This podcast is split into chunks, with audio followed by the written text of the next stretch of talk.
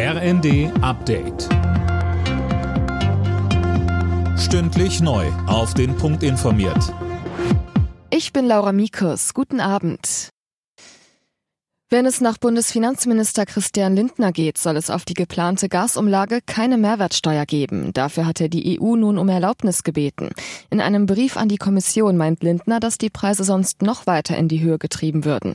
Er sagte im ZDF. In jedem Fall müssen wir eine Möglichkeit finden, dass dieser, ich sage mal, solidarische Akt, das ist es ja, dass der nicht auch noch mit einer Steuer belegt wird und der Staat davon profitiert.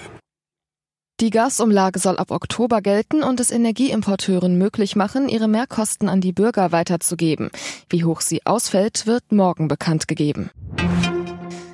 Erstes Ziel erreicht. Die deutschen Gasspeicher sind zu 75 Prozent gefüllt. Das Ziel der Bundesregierung wurde damit zwei Wochen früher als geplant erreicht. Zum 1. Oktober sollen die Speicher zu 85 Prozent mit Gas befüllt sein, zum 1. November zu 95 Prozent.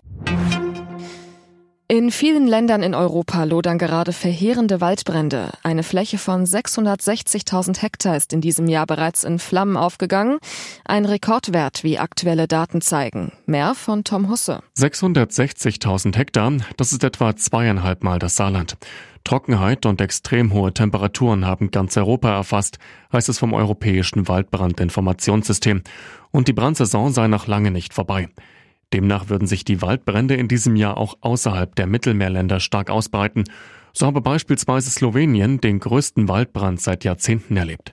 Am schlimmsten betroffen sind Spanien, Rumänien und Portugal. Das Fischsterben in der Oder hängt nicht mit Schwermetallen zusammen. Das hat die polnische Regierung mitgeteilt und auf die weitere Analyse toter Fische verwiesen. Zuvor hatte Polen bereits erhöhte Quecksilberwerte als Ursache ausgeschlossen. Im ersten Sonntagsspiel der Fußball-Bundesliga hat es heute weder Tore noch Sieger gegeben. Mainz 05 und Union Berlin trennten sich 0 zu 0. Alle Nachrichten auf rnd.de